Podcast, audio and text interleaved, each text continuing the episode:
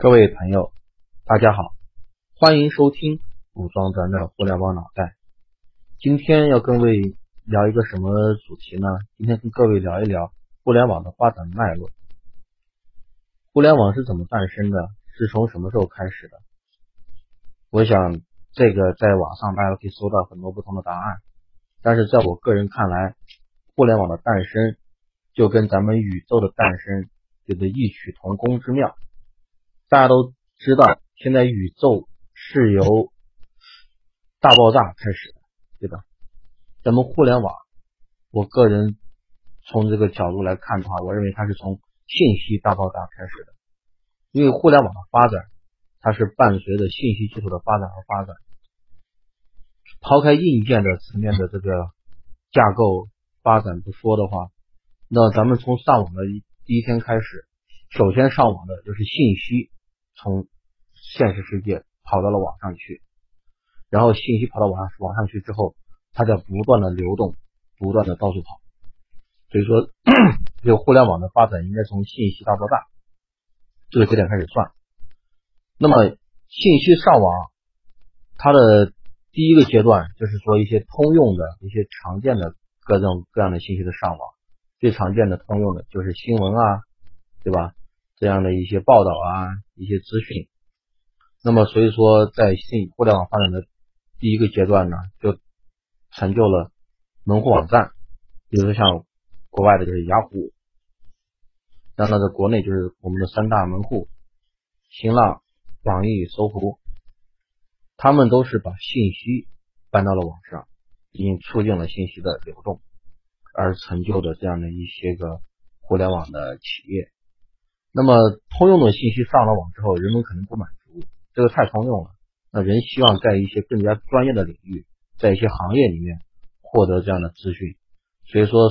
后面又出来了一些行业资讯的这样的这样的网站。然后，尤其是在某些，或者是人还是希望在一些特定的领域哈，比如说在做某件事情的时候，对这个信息需求度比较高的这样的事情，比如说找工作、找对象。这都是高度信息不对称的这样的一个领域，在这样的领域，那么有了信息对大家的帮助非常大，所以说人就把这类的网站也给弄了出来。那么，那么信息上网了，越来越多的信息上网了之后呢，导致一个问题，就是人们信息太多了，我的选择越来越困难，我不知道该去哪个网站看什么东西，然后我不知道我想要的东西，发现那么大一堆，哪个是真的，哪个是假的，然后。对吧？我我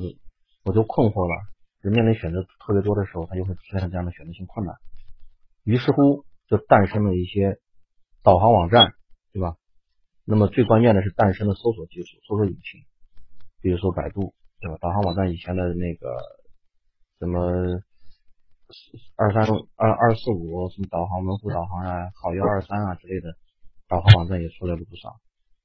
那这个都是帮助人解决选择。困难的这样的一个问题，然后信息上网还有一个层面呢，就是它的载体。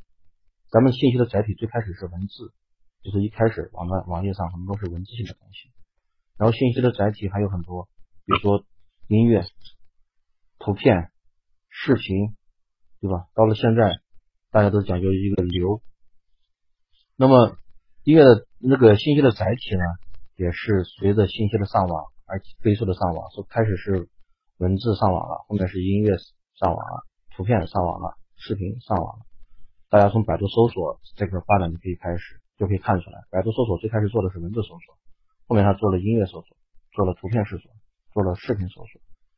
那也是随着这些载体的丰富和和他们不断的上上网，随着它的搜索的也在不断的完善。那么还有一个角度也可以看，就之前我们跟大家说过那个直播，对吧？直播的时候，最开始我们在网上看到的是文字直播，那时候我是喜欢看球赛嘛，篮球开始是文字直播，后面呢有了图片，变成了那个图文直播，在后面加上了声音，你可以听到的一个这个这个解说员的声音的这样的一个直播，到后面现在变成视频直播。在网上可以直接看视频，然后视频直播呢，还可以做的更进一步，做成实时的，就是现在的流流媒体变成越来越实时了。以前可能有延迟或者是录播，现在变成一种实时的一种直播。所以说这个也是随着那个信息的载体的不断的上网所出现的一种一种演变演变。好了，今天就跟大家聊到这里。今天我们聊了互联网发展的脉络，是由信息大爆炸开始的，然后信息大爆炸。呃，导致大家把各种各样的信息，首先是通用的信息，三大门户，对吧？然后后面是专业的一些信息，各种各样的专业领域和应用，然后就是信息的载体，他们不断的各种